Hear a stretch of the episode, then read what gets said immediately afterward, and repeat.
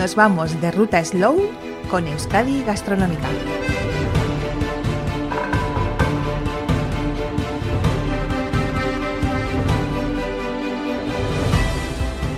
Nos acercamos en primer lugar dentro de nuestra ruta de Euskadi Gastronómica hasta el Museo Igartubeiti en Ezquiu y Chaso, aprovechando la ronda de visitas que está haciendo estos días el consejero de Turismo, Comercio y Consumo, Javier Hurtado. Una visita hasta este caserío Museo Igartubeiti, donde hemos podido conocer la exposición organizada por Euskadi Gastronómica, El Mundo Pintado en Cuatro Sabores, de la mano de Luisa López. Con ella, con el consejero y también con Amaya Reta, responsable de Urola Garaya Turismo y también del alcalde de Ezquio Ichaso, Joseba Tellería, compartíamos estos momentos. Gartubetti es un caserío lagar del siglo XVI y eh, podríamos decir que lo que más llama la atención es, ese interior que tiene. ¿sí? Tiene una especie de prensa que se utilizaba para conseguir el zumo de la manzana y luego con este zumo elaborar sidra. ¿no? Entonces ya estamos hablando de ese origen de la cultura sidrera de, Euskadi ya, ya en el siglo XVI, pero ya transformado casi en una fábrica, ¿vale? en una fábrica dentro de una casa en la que elaboraban esa sidra que bebían todos los miembros de la familia. Eh, el Gartobetti está mayormente hecho de madera. En su estructura se dice que se utilizan entre 200 y 250 árboles, la mayoría roble. Y eh, la parte que también más destacaríamos de Igartubeiti es el granero que vemos aquí, ¿no? esa imagen, esa, esa, esa imagen que caracteriza, que caracteriza a Igartubeiti, que es ese granero de madera, que se construye ya en el siglo XVII por la razón de la llegada del maíz de las Américas. ¿vale? Al final aquí vemos que los baserris se van transformando según necesidades y lo que pasa en Igartubeiti es lo que pasa en muchos baserris de, de la zona. Si parece, vamos a entrar dentro. Vamos a hacer un viaje en el, en el tiempo. Hola, me llamo Irati y eh, soy del Caserío Museo Igartubeiti. La estructura de Igartubeiti al final es, es, una pasada. Daros cuenta que arriba tenemos una prensa con una viga de más de 3.000 kilos que va a ejercer presión y para eso tienen que hacer una estructura.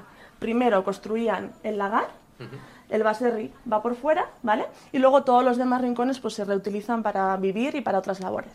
¿Vale? Pero al final el alma es, es el lagar, esta prensa. Vale, bueno, cuando entramos a Igartubeiti al final lo que hacemos es un viaje en el tiempo, ¿sí? Nos hemos ido a más de 500 años atrás y eh, este, este lugar nos hace un poco imaginar cómo viviría una familia en, en esa época, ¿vale? Al final es un baserri bastante amplio, pero eh, la mayor parte del baserri está utilizado para trabajar, ¿vale? Estas familias viven aquí, pero también la mayor parte del día trabajan, ¿vale? Entonces, eh, en Igartubeiti un poco vamos a mostrar esa vida del día a día de, la, de los baserritarras, ¿vale? ¿Qué tipo de trabajos hay en un baserri? Labranza, ganado, todos los tipos de tareas de, del hogar y en Igartubeiti aparte las sidras, ese trabajo que normalmente se hace en el mes de octubre, en septiembre es la recogida de la manzana y en octubre se hace todo ese prensado de todas las manzanas para luego conseguir sidra. ¿Vale? Todavía en octubre Igartubeiti se pone en marcha, durante más o menos una semana, hacemos la Sagardo Astea y ponemos en marcha toda esta maquinaria de, del siglo XVI. ¿vale? Y es una época como muy romántica, muy especial, ese olor, ese sonido de Igartubeiti que nos traslada a, a, en el tiempo atrás. Vale, eh, tenemos eh, los dos protagonistas aquí, que sería un poco el granero, ¿vale? esa extensión del siglo XVII, y sobre todo todo este, este lagar. ¿vale? Al final es una estructura ya veis muy grande, esta viga que tenemos aquí es la viga de, de unos 11 metros y 3.000 kilos, ¿vale? Y esa es la que va a ejercer presión a las manzanas que tendremos en allí, ¿vale? Para resumir un poco el funcionamiento del lagar, eh, desde la puerta que tenemos aquí al lado, tendrían los manzanos, accesos a los manzanos directamente, traen las manzanas y las van a poner aquí en la, en la masera o en la pachasca, ¿vale? El primer paso es el golpeo de la manzana. Se hace con unas piezas de madera que veis allí, se llaman pisones, y a mano tienen que golpear las manzanas, ¿vale? Se dice que para que este trabajo, eran muchas manzanas, muchos kilos de manzana, eh, se creaban como unos ritmos que se llama quiricoqueta y con esos ritmos lo que hacían era llevar mejor el trabajo y a la vez controlar que todos trabajasen igual. El que va fuera de ritmo está haciendo menos o se está despistando, ¿no? Era un poco así. Y se dice que la chalaparta podría venir de este trabajo del golpeo de la madera, ¿vale? Una vez que ya tenemos la manzana golpeada, la vamos a poner en el centro y lo que van a crear es una estructura de madera para más o menos llegar un poquito hacia el lagar, ¿vale?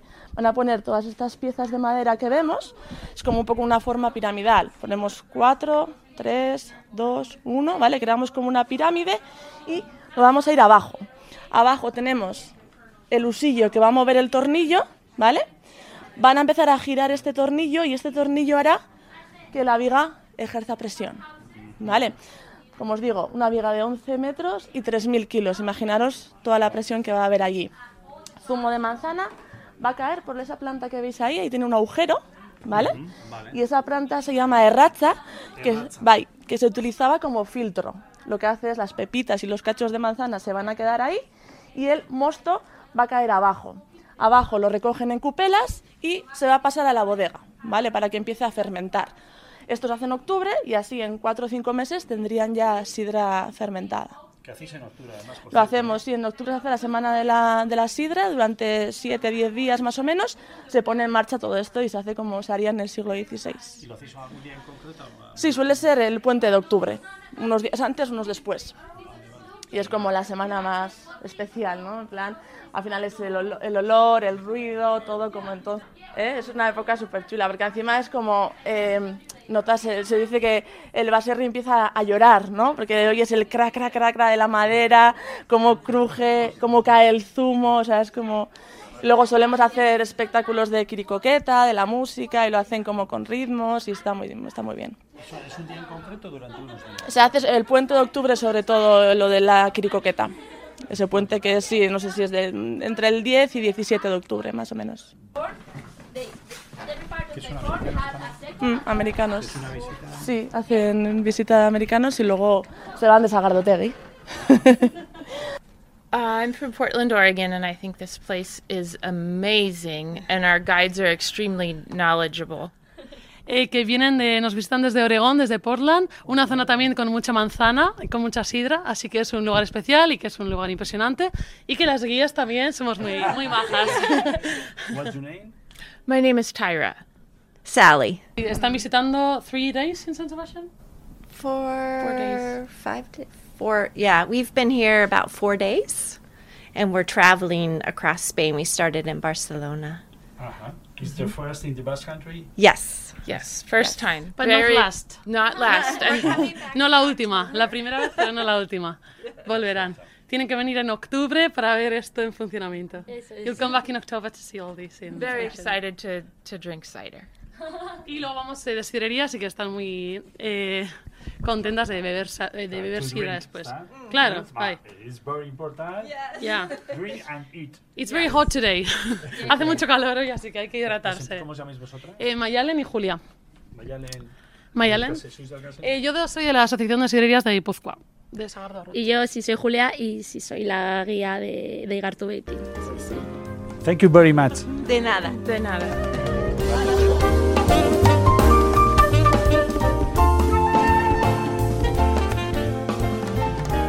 Vale, entonces el granero al final es, como os digo, esa extensión del siglo XVII necesitan un lugar cubierto y a la vez ventilado para poder tener aquí el maíz y también uno de los procesos del desgranado del maíz, que al final en los baserris casi era como algo social.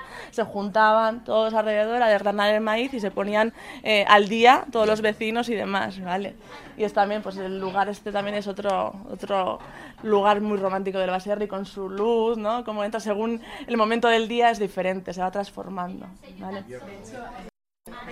Película la rodaron aquí, las escenas de, de Andía. La primera es. escena de Andía empieza justo aquí, que están desgranando el maíz y se ve ahí cómo se juntan y algunos están rezando, otros están poniendo al día y tal. Y justo es cuando vienen como los carlistas a por los hijos de, de los baserritarras, pero la escena se, se graba aquí la primera y bueno, y más de una escena de Andía, las de interior se grabaron aquí. No tuvieron que hacer mucho atrezo porque es que está, está- tal cual. está hecho.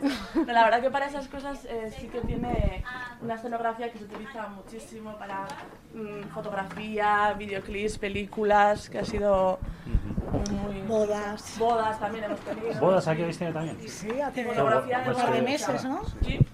Y fotografía de bodas un montón. Sí. Tiene, pues al final son texturas, y Gartobeiti es texturas. Tienes texturas, tienes luces, tienes todo. Sea, eso está como muy, muy bien. Y nada. Y este tenía antes, o sea, tenía, tuvo, tuvo su vida naturalmente, este caserío. ¿En qué momento se convierte en, En- en se da el paso en convertirlo en 90, museo?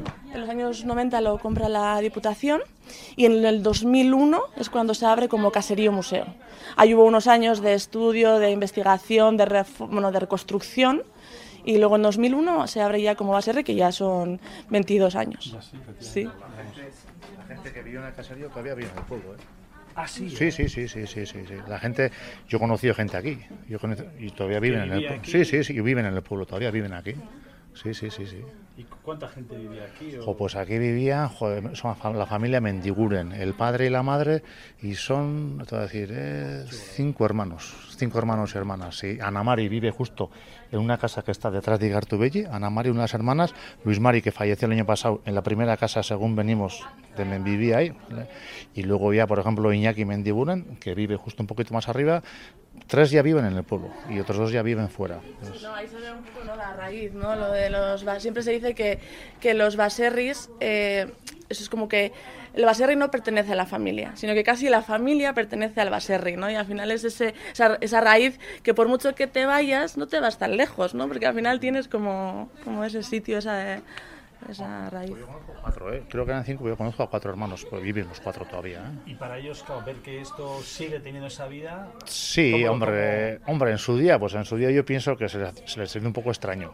Desde donde has nacido, has estado viviendo, claro, porque esto antes de la reconstrucción no tenía este aspecto. Era ya un caserío, ya pues, delicado, ¿no? poquito a poco lo han- se, se fue renovando y luego cuando después de la reconversión volvió a coger ya el origen, o sea, la forma de origen. Entonces, pero bueno, pero no, yo los he visto, al padre de estos y todos, pues andaban aquí con el ganado y todo, yo de niño, pero yo me acuerdo perfectamente cómo estaba. vuelven y lo ven ahora. No, lo, ven todos los días. Es que pasan todos los, viven aquí, lo ven todos los días. No, ya- suelen venir, sí, sí. Son traductores profesionales y son los que han traducido toda la saga de Harry Potter del inglés al euskera Ah, y qué todo. Sí, sí, sí, sí. Vaya, guau. Fíjate de dónde viene, pero luego es gente muy culta. Sí, sí, que a Sí, sí. veces eh, interpretamos Sí. cosas erróneamente, ¿no? O sí, o igual, yo qué sé, por falta de interés o de conocimiento, pero sí, eso es, pero que fíjate que de dónde Ana Mari se jubiló el año pasado, ha sido profesora en escuelas Magic y toda la vida. Sido, fíjate, una gente de dónde vienen, de un origen muy humilde, pero que... Con- con qué formación, Sí, ¿no? yo soy Jateat.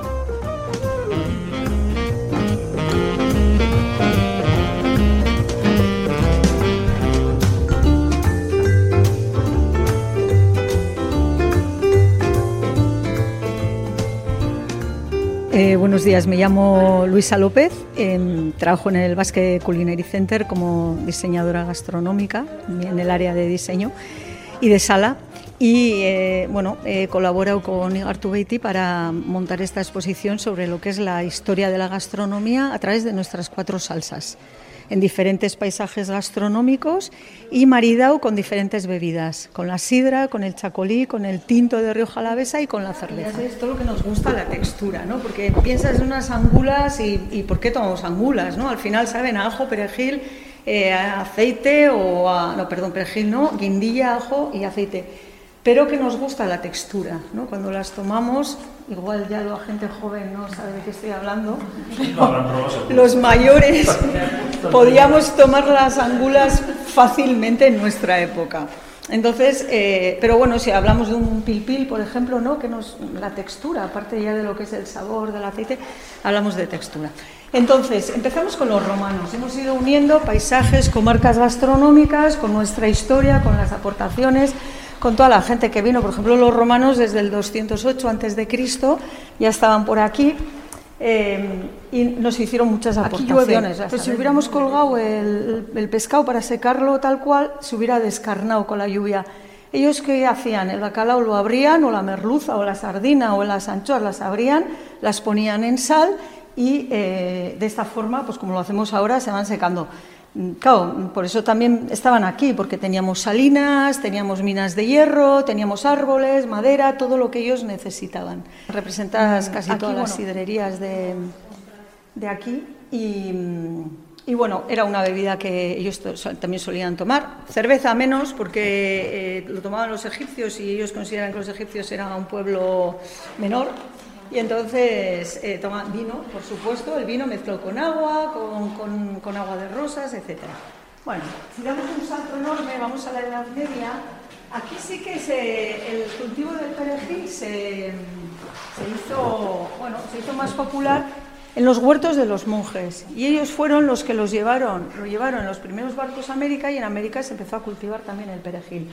Aquí tenemos una serie de jarras que, como vemos, no tienen babero, no tienen esmaltado, como luego eh, pasará, porque todavía no se conocía ¿no? este tipo de esmaltación de- para higienizar lo que es el, el- barro.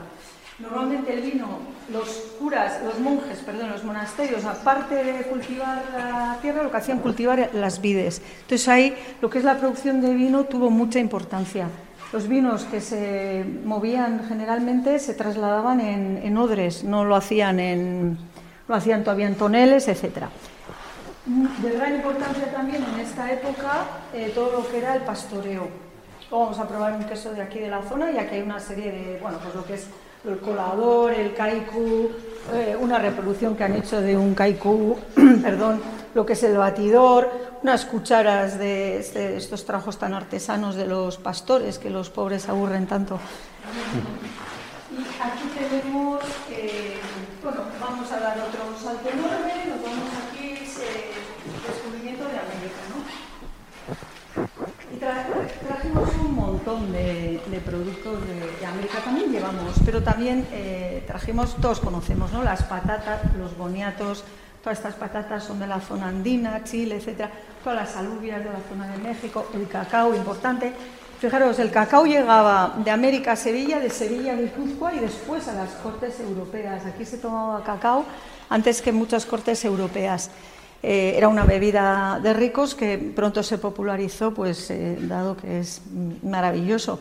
Y antes se tomaba, bueno, pues con picante, eh, no con azúcar, como lo tomaban los mexicanos, ¿no? Lo que son los pimientos, nuestros pimientos, ¿no? Mm, bueno, las alubias negras, ¿no? Bueno, pues todo esto vino de América.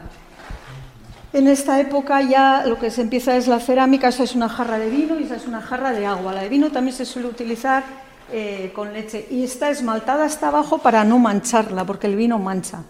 Y aquí ya se empezó a esmaltar con, con estaño y con, con cal, lo que son la, la vajilla. Y aquí vemos una pegarra.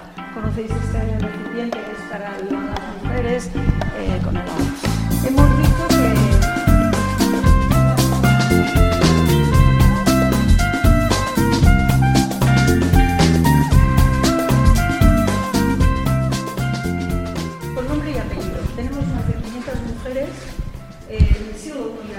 tenemos eh, unas salineras romanas y, eh, y gastrónomas, digo, porque aquí hay jefas de sala, cocineras, periodista, parrillera, madres, la madre de Paquita, la madre de Juan Mario, Gabriela, la madre de Martín, Yulene Azpetia, PNV, escribió un libro sobre nutrición, cocinera de casa, la marquesa de Paravere, que nunca cocinó, pero tenía unos libros magníficos, Varera, de- del Barandiarán, eh, escritora, Catalina Goya.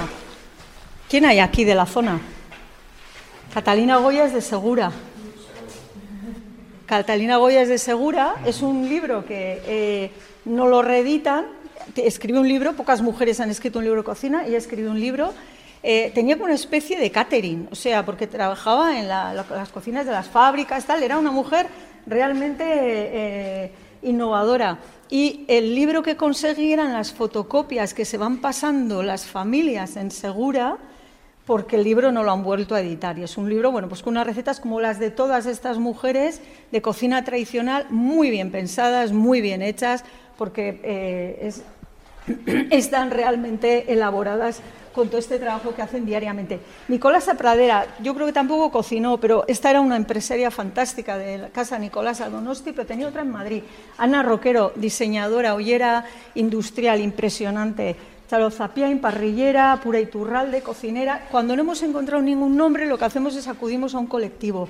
Las misteleras desaparecidas, las marisqueras desaparecidas, las salineras desaparecidas, eh, las sardineras de Santurci, Eva Arguiñano, eh, divulgadora, eh, Espeaño Eder, cocina de vanguardia, Otaegui, pasteleras, toda la familia Malcorra, Elvira Arias, escritora, las sardineras de Santurci, eh, Conchi Beovide, metre del restaurante Arzac, el colectivo de las camareras y Blanca Gómez de Segura.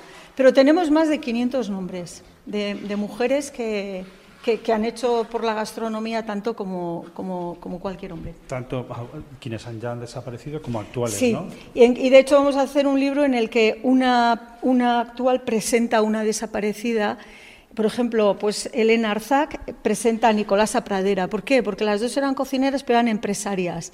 O, bueno, estas ya son, estableceremos un diálogo entre Ana Roquero y Blanca Gómez de Segura, porque viven las dos todavía, ¿no? Entonces, establecer un diálogo entre eh, mujeres ya desaparecidas o mujeres que tienen el mismo, eh, más o menos, eh, estos días el mismo gremio, eh, pero desde el departamento pues, para mostrar el trabajo que se viene realizando durante todo el año y el apoyo a municipios pequeños, de menos de 3.000 habitantes. Ayer en La Nestosa, en Carranza, hoy hemos estado en Idiazábal, en Esquivichaso, en Cegama, mañana vamos a hacer la ruta del Románico en Álava, empezando por Estíbaliz, y bueno, pues es la importancia de ese movimiento de flujos. Es verdad que bueno, somos un destino eh, maravilloso con una gran variedad, pero hay zonas menos conocidas como estas, incluso para los propios vascos, y bueno, lo que queremos es potenciar, porque además, bueno, pues es muy importante para municipios, como digo, pequeños, que también les ayuda a fijar población, empleo, eh, mayor diversidad, y bueno, pues ese es el trabajo que venimos haciendo durante todo el año y aprovechar, bueno, pues estas fechas para apoyar y tener el contacto ese cercano con, todos ellos.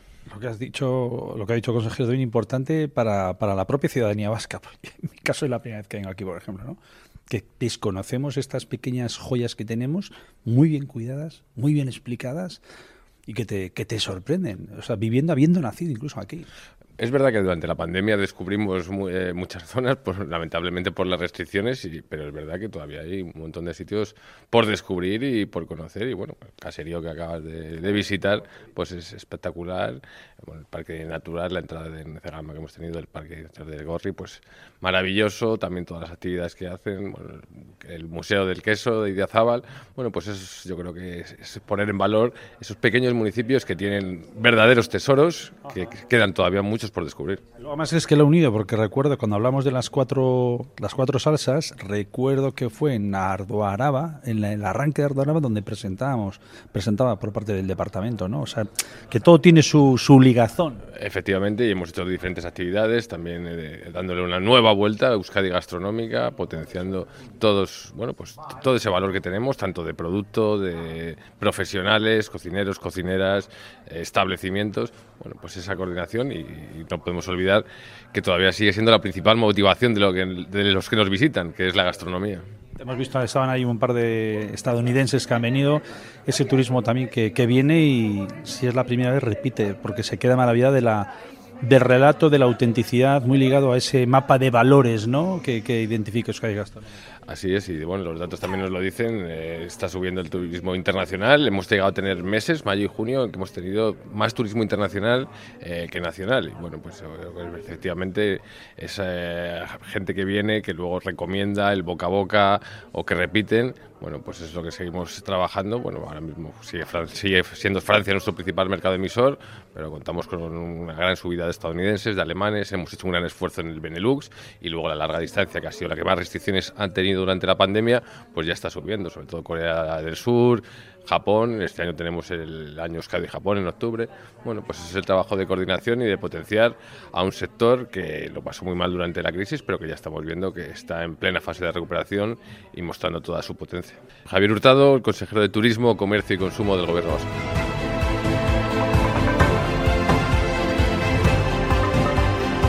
Más información euskadigastronomica.eus.